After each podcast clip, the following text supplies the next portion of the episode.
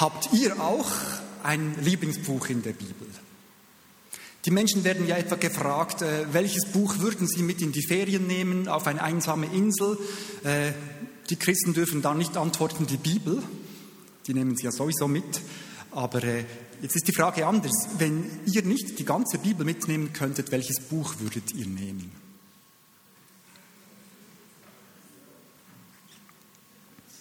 Das war vor zwei Jahren bei mir das Johannesevangelium. Äh, vor einem Jahr war es die Offenbarung und heute würde ich die Psalmen mitnehmen. Das Psalmbuch, das Gebetsbuch der Bibel. Äh, die Psalmen, die sind so mitten aus dem Leben gegriffen. Das ist ein Kunstwerk von Texten, eine Sammlung von kleinen Kunstwerken an Texten. Und das habe ich jetzt entdeckt und darum würde ich die Psalmen mitnehmen. Die nehmen das Evangelium vorweg. Da ist das Evangelium ja schon enthalten. Für heute habe ich einen Psalm ausgewählt, äh, über den ich sprechen möchte, Psalm 21. Psalm 21, vielleicht weniger bekannt als 23, aber steht so in dieser schönen Reihe. Ich möchte zuerst den Text des Psalms vorstellen, einen ersten Teil, in einem zweiten Teil den Psalm ins Leben von König David einbetten er gilt als der, als der Autor. Und im dritten Teil mal danach fragen, was bedeutet das für unser Leben, Psalm 21. Der Psalm 21 ist wie andere Psalmen nach einer bestimmten Struktur aufgebaut und eben besonders für die Psalmen ist, äh, das Zentrum ist in der Mitte. Nicht am Anfang, nicht am Schluss, sondern das Zentrum ist in der Mitte. Sechs Verse führen auf dieses Zentrum hin. Am Schluss kommen wieder sechs Verse und in der Mitte steht ein Vers die Kernaussage. Und die heißt, der König hofft auf den Herrn und wird durch die Güte des Höchsten fest bleiben. Der Psalm 21 ist einer der sogenannten Königspsalmen, wie der Psalm 20 auch oder auch der Psalm 72. Äh, ich habe für heute die Übersetzung von Luther gewählt, weil äh, sie ist so knackig. Ich liebe alle anderen Übersetzungen auch, aber manchmal, wenn man die Luther-Übersetzung hervornimmt, dann ist das so, so konzentriert auf einen Begriff. Denn besonders bei den Psalmen, das sind ja nicht Texte, die einfach so geschrieben sind, sondern äh, das sind Gedichte, in eine lyrische Form gepackt, Kunstwerke. Und die Psalmisten, die waren etwas geizig. Die haben nämlich gespart mit Worten. Ich bin kein geiziger Mensch, aber mir gefällt diese Sparsamkeit an Worten. Die, die sagen so wenig, dass das, was sie sagen, so viel Gewicht hat, dass man staunt. Und im Luthertext kommt das noch besser zum Vorschein als in anderen Übersetzungen. Der Psalm Davids, Psalm 21, Einleitung heißt, ein Psalm Davids vorzusingen. Das lasse ich jetzt. Äh, ist überschrieben mit äh, Gottes Hilfe für den König. Herr, der König freut sich in deiner Kraft. Und wie sehr fröhlich ist er über deine Hilfe. Du erfüllst ihm seines Herzens Wunsch und verweigerst nicht, was sein Mund bittet. Denn du überschüttest ihn mit gutem Segen Du setzest eine goldene Krone auf sein Haupt. Er bittet dich um Leben, du gibst es ihm. Langes Leben für immer und ewig. Er hat große Herrlichkeit durch deine Hilfe. Pracht und Hoheit legst du auf ihn. Denn du setzest ihn zum Segen ewiglich Du erfreust ihn mit Freude vor deinem Antlitz. Das ist diese schöne Einleitung. Jetzt kommt der Kern, Vers 8. Denn der König hofft auf den Herrn und wird durch die Güte des Höchsten festbleiben. Festbleiben. Nicht wanken heißt es in einer anderen Übersetzung. Äh, er ist sicher durch die Güte des Herrn. Da ist die Mitte des Psalms, die Kernaussage. Der zweite Teil ist etwas schwieriger. Wer ihn vor sich hat, der sieht das schon, jetzt wird es kämpferisch, kriegerisch. Und es ist nicht ganz einfach, Zugang zu finden zu diesem zweiten kriegerischen Teil. Der David, der hatte ja natürlich, der hatte viele Feinde. Der musste das Land zurückerobern, das dem Volk Israel versprochen war und das in der Zeit der Richter zurück, äh, erobert, war, erobert worden war von den anderen Völkern, von den feindlichen Völkern. Und Davids Vision war, dieses Land wieder zurückerobern, zurückzuerobern, Israel in seiner ursprünglichen Ausdehnung wiederherzustellen. Darum dieser Kriegspsalm oder dieser Kriegsteil im zweiten Teil. Ich, ich tue mich etwas schwer damit. Ich habe keine solchen Feinde, wie der David sie hatte, aber äh, ich habe natürlich auch meine Feinde. Ich habe meine Sorgen beispielsweise. Die pflege ich manchmal ganz schön. Und äh, ich merke auch, wie die Sorgen, die gebären manchmal noch Kinder. Und dann werden aus Sorgen noch kleine Sörgelis. Und äh, das sind meine Feinde. Die Sorgen und die Söhnchen oder die Töchterchen der Sorgen. Aber, und darum kann ich diesen Psalm, diesen zweiten Teil auch so einordnen. Der, der David ist im Kampf gestanden, auch wir stehen im Kampf. Und da heißt es, deine Hand wird finden alle deine Feinde. Deine Rechte wird finden, die dich hassen. Du wirst es mit ihnen machen wie im Feuerofen, wenn du erscheinen wirst. Der Herr wird sie verschlingen in seinen Zorn, Feuer wird sie fressen.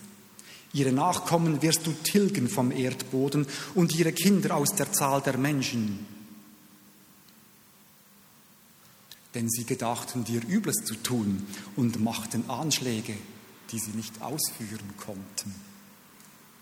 Denn du wirst machen, dass sie den Rücken kehren. Mit deinem Bogen wirst du auf ihr Antlitz zielen. Jetzt kommt der Schluss. Den kann man gemeinsam sprechen. Wahrscheinlich ist es auch so gemacht worden zur Zeit Davids. Herr, erhebe dich in deiner Kraft. So wollen wir singen und loben deine Macht. Jetzt möchte ich als erstes diesen paar Versen in der Einleitung nachgehen. Die sind projiziert, man kann sie jetzt sehen. Es beginnt, hoffentlich, es beginnt mit Vers 2. Herr, der König freut sich in deiner Kraft. Und wie so häufig in den Psalmen legt der Psalmist noch gerade eine Schicht drauf. Erste Aussage, der König freut sich. Und zweite Aussage, und wie sehr fröhlich ist er über deine Hilfe. Also der trägt, der trägt noch einmal gerade darauf. Erste Aussage, er freut sich. Zweite Aussage, sehr fröhlich ist er. Das gefällt mir. Das ist eine Struktur, die man in den Psalmen oft findet. Äh, im zweiten, in der zweiten Zeile wird oft das, was in der ersten Zeile gesagt worden ist, wiederholt, manchmal sogar noch verstärkt, wie hier beispielsweise, sehr. Oder manchmal wird es begründet, warum ist das so, was in Zeile 1 steht, oder es wird kontrastiert. Aber, wenn ihr mal die Psalmen studiert, dann könnt ihr dieses Muster entdecken. Und hier eben, und wie sehr fröhlich ist er über deine Hilfe. Auch in Vers 3. Davon war vorher schon die Rede. He?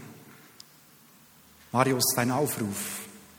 Du erfüllst ihm seines Herzens Wunsch und verweigerst nicht, was sein Mund bittet.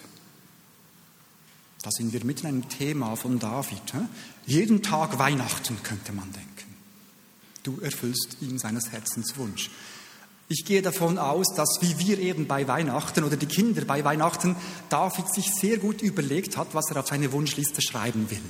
Also ich glaube, man darf das nicht so verstehen, dass er einfach durch den Tag geht und sagt, oh, jetzt wünsche ich mir das und ich erwarte von dir, Herr, dass du mir das schenkst, sondern dass er sich sehr wohl überlegt hat, was ist mein Wunsch, was ist meine Vision, was ist mein Herzenswunsch, worauf setze ich mein Herz. Aha, da, das ist der Herzenswunsch. Und dann heißt es, du erfüllst ihm seines Herzenswunsch. Ah, das nehme ich in Anspruch und verweigerst nicht, was sein Mund bittet. Das ist noch eine interessante Nuance. Und ich habe entdeckt, die kommt noch in anderen Psalmen vor. Die Unterscheidung zwischen dem, was das Herz, was man auf dem Herzen trägt, und dann noch die Steigerung dessen, was der Mund bittet. Aber interessant ist, dass man an einigen Stellen sieht, Gott nimmt bereits das ernst, was man auf dem Herzen hat. Es ist gar nicht nötig, dass man es immer und immer wieder formuliert, im Gebet formuliert, sondern was wir auf dem Herzen tragen, wenn es das ist, was seinem Wunsch entspricht, dann, dann wird er diesen Wunsch erfüllen. Du erfüllst ihm seines Herzens Wunsch und verweigerst nicht, was sein Mund bittet. Dieser, diesen Vers gibt es in verschiedenen Kombinationen an anderen Stellen in, im Psalmenbuch. Und interessant ist, dass im Psalm 20 dieses Thema schon eingeführt wird. Im Psalm 20 kommt dieser Vers fast in der gleichen Form auch vor. Äh, er gebe dir, was dein Herz wünscht. Und der Psalm 21 nimmt dieses Thema wieder auf.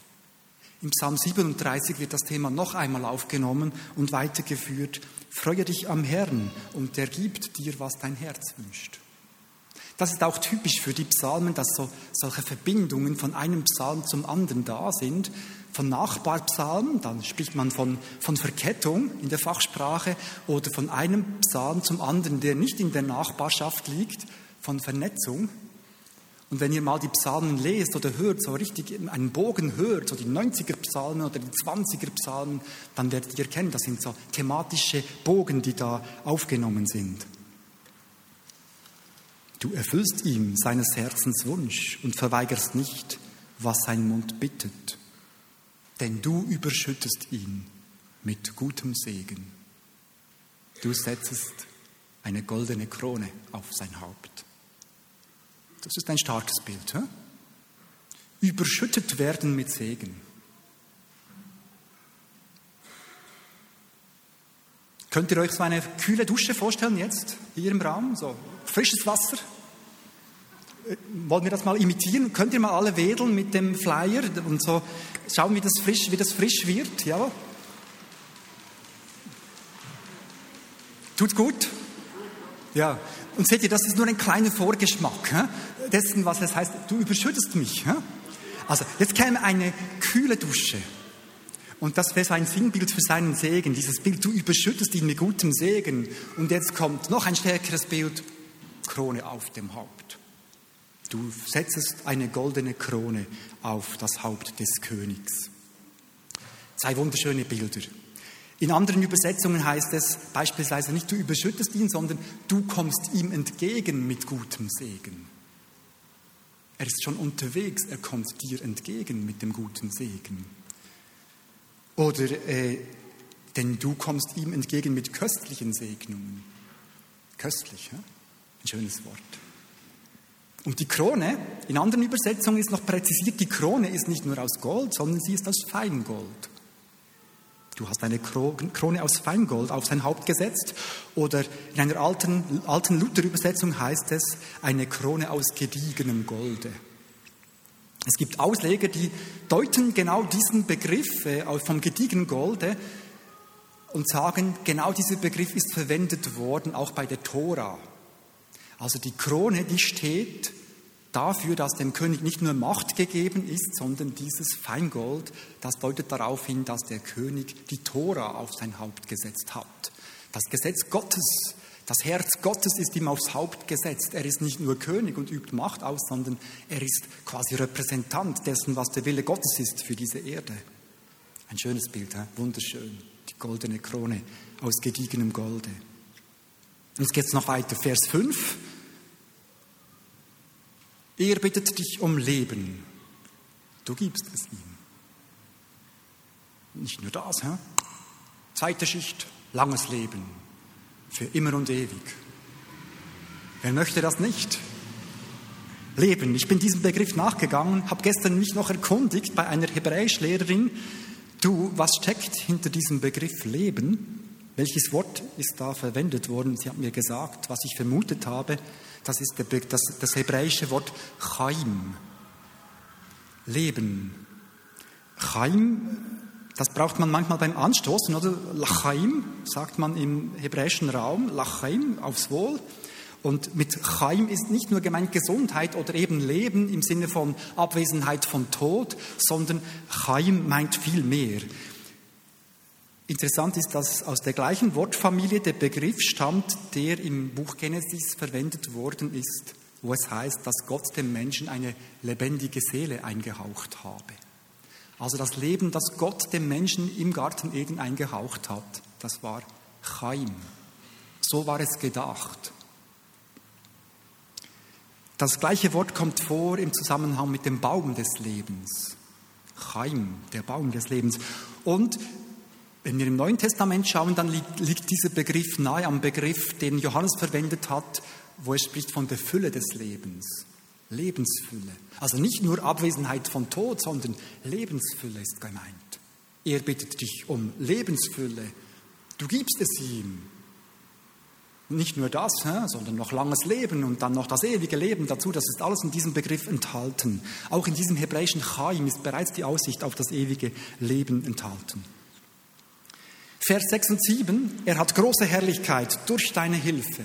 Pracht und Hoheit legst du auf ihn, denn du setzest ihn zum Segen ewiglich.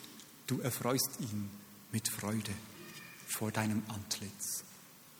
Da wird diese Herrlichkeit des Königs nochmal sichtbar. Du hast ihm Pracht gegeben und Hoheit. Er ist zum Segen gesetzt für die Völker. Jetzt kommt dieser schöne Vers, ne, Vers 7, mein Lieblingsvers geworden in diesem Psalm. Weil da übertreibt er noch einmal so dünftig. Oder er, diese Schicht, die er, die er drauflegt, ist so, ist so erfrischend. Du setzest ihn zum Segen ewiglich. Und da heißt es nicht, du erfreust ihn vor deinem Antlitz. Es heißt nicht, du erfreust ihn vor deine, durch deine Gegenwart, sondern es heißt, du erfreust ihn mit Freude durch deine Gegenwart. Richtig, richtiger Übertreiber. Aber das gibt dem Ganzen Kraft. Du erfreust ihn mit Freude. Deine Gegenwart ist gemeint. Du erfreust ihn durch deine Gegenwart. Oder in, in der Genfer Übersetzung heißt es, weil du ihm Freude beschenkst, äh, mit Freude beschenkst du ihn, weil du ihm dein Angesicht zuwendest. Gott wendet sein Angesicht dem König zu. Oder in der Hoffnung für alle, weil du ihm nahe bist, bleibt seine Freude ungetrübt. Kennt ihr das, seine getrübte Freude? Da heißt es, die Freude bleibt ungetrübt. So, und noch zum Schluss die Mitte des Psalms, denn der König hofft auf den Herrn und wird durch die Güte des Höchsten festbleiben. Auch da gibt es wunderbare Nuancen in anderen Übersetzungen, zum Beispiel durch seine zarte Liebe wird er treu bleiben oder wird er fest bleiben oder durch seine treue Liebe wird er fest bleiben. König David Autor dieses Psalms.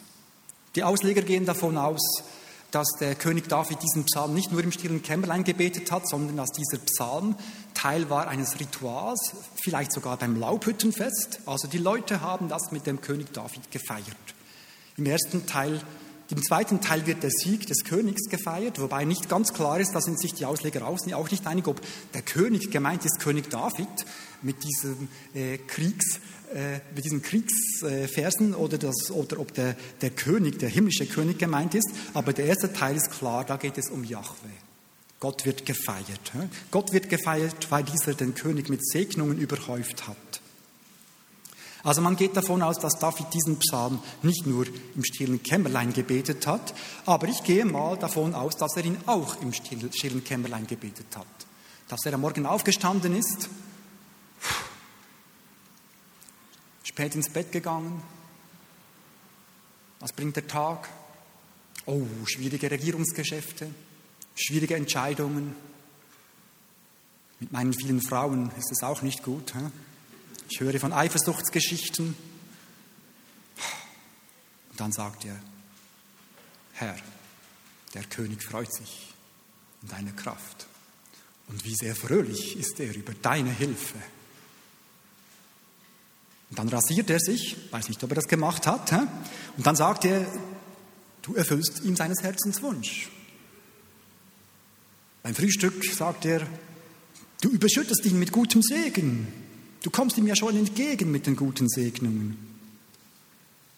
Dann zieht er seine Kleider an und sagt, er hat große Herrlichkeit durch deine Hilfe, denn du setzest ihn zum Segen.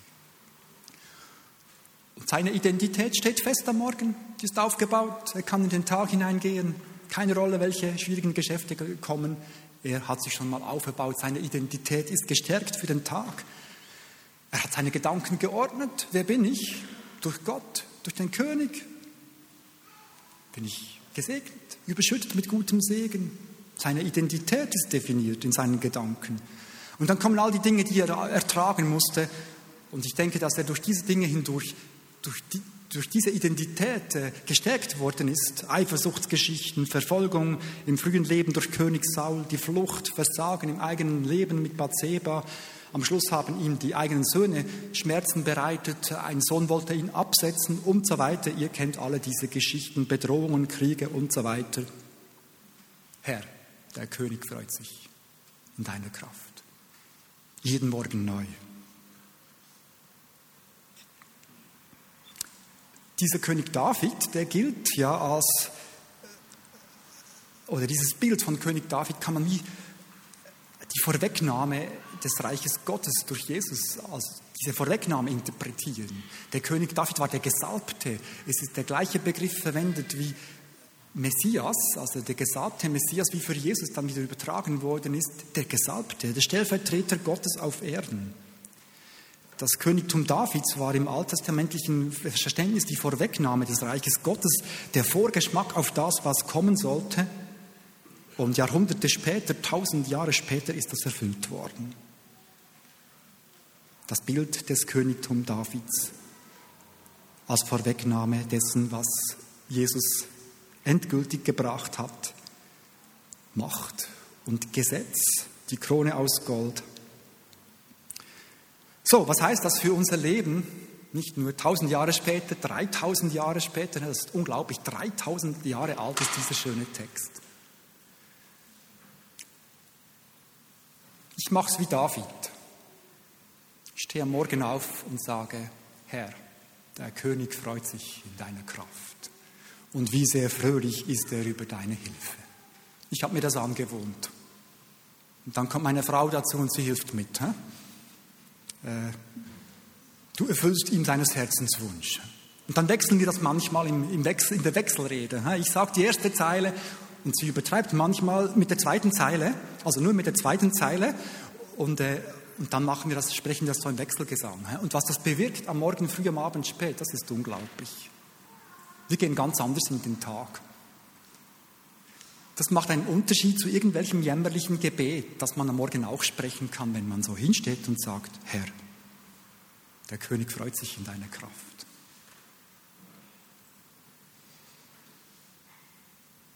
Es gibt einen Schlüssel dazu, dass wir das dürfen. Ich habe den Schlüssel gefunden. Es gibt den Schlüssel, dass dieser, dieses, diese Bilder, diese Symbole für den neuen Bund gelten. Der äh, Johannes hat in der Offenbarung gesagt, Christus ist der Schlüssel, dass wir genau diese Bilder für uns zum Tragen lassen dürfen. Er hat uns zu Königen und Priestern gemacht vor Gott, seinem Vater, ihm sei Ehre und Gewalt. Aber er hat uns zu Königen und Priestern gemacht. Das Thema taucht bei Petrus auf im Petrusbrief. Ihr seid das auserwählte Geschlecht, die königliche Priesterschaft. Das Bild des Königs, des Priesters mit der Krone aus Feingold. Das ist ein Stück Identität. Und ich habe mir angewohnt, wo ich immer auch hingehe, ich will diese Königsidentität in mir tragen. Ich will bewusst, mir bewusst sein, dass ich die Krone da tragen darf.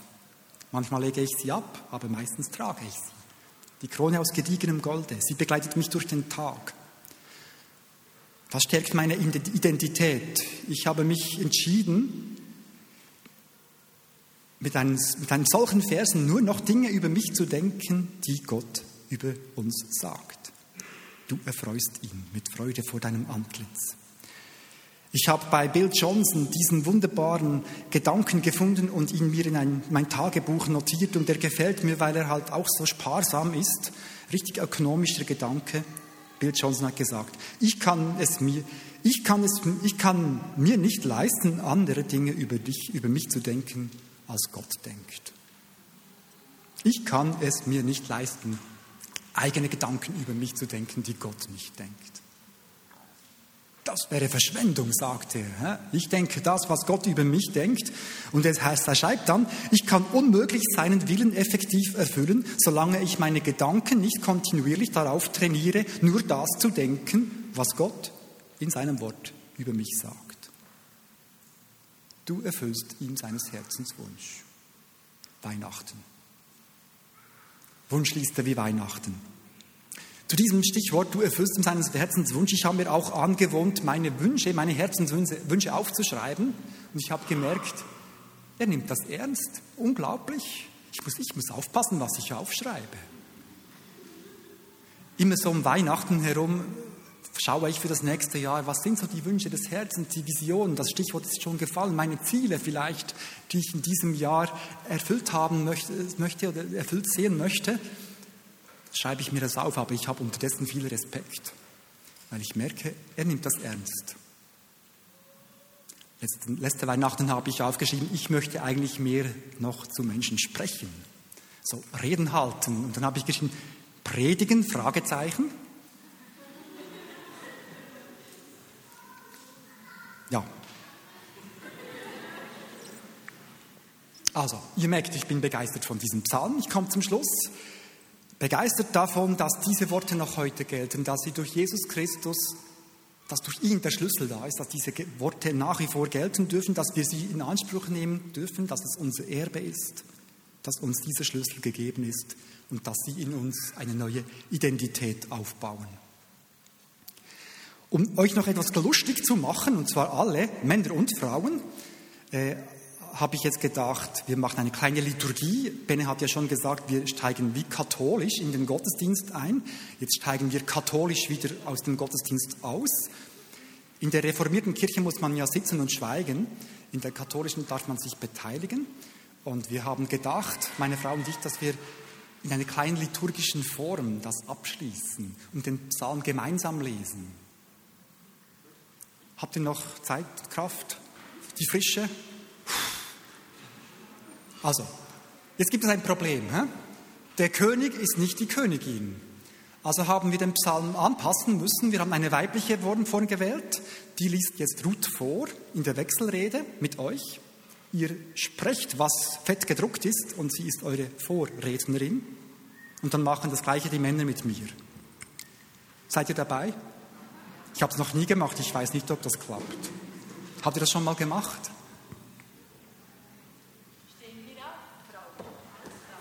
Die Frauen wollen aufstehen, die Männer sind dann im Zugzwang. Ja, zuerst nur die Frauen. Ist doch schön, dass die Frauen beginnen können. Herr, die Königin freut sich in deiner Kraft.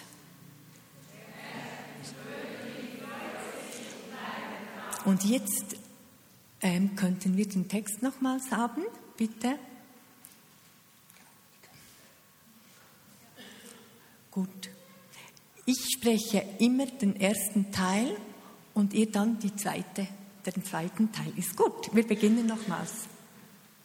Herr, die Königin freut sich in deiner Kraft. Und wie sie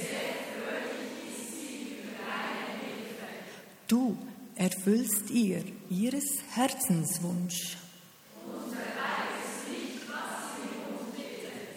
Denn du überschüttest sie mit gutem Segen.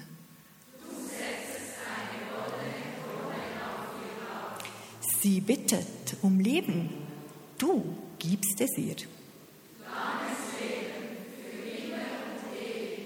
Sie hat große Herrlichkeit durch deine Hilfe. Denn du setzest sie zum Segen ewiglich. Du sie Freude. Denn die Königin hofft auf den Herrn und wird durch die Güte des Amen. Und jetzt die Männer. Jetzt kommen die Männer. Wollen wir das noch machen? Natürlich. Ja. Klappt? Herr, der König freut sich über deine Hilfe. Und wie sehr fröhlich. Du erfüllst ihm seines Herzens Wunsch.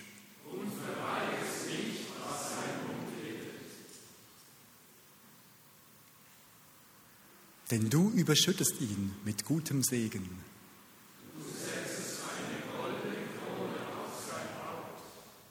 Er bittet dich um Leben, du gibst es ihm. Er hat große Herrlichkeit durch deine Hilfe. Denn du setzest ihn zum Segen ewiglich. Und alle zusammen das Ganze, denn der König hofft auf den Herrn und wird durch die Güte des Höchsten festbleiben. Herr, und das Amen, Herr, und das bitte ich, dass wir aus dieser Identität als Königskinder, als Könige, als Priester und Könige leben dürfen, dass dieses Thema unser Leben bestimmt, dass wir aus deinem Wort heraus leben, arbeiten, unser Leben teilen dürfen. Möge diese Identität, die du deinem Volk schenken willst, in uns anbrechen, in uns wachsen, in uns vollkommen werden, damit wir zu diesem Leben gelangen. Chaim, diese Lebensfülle. Amen.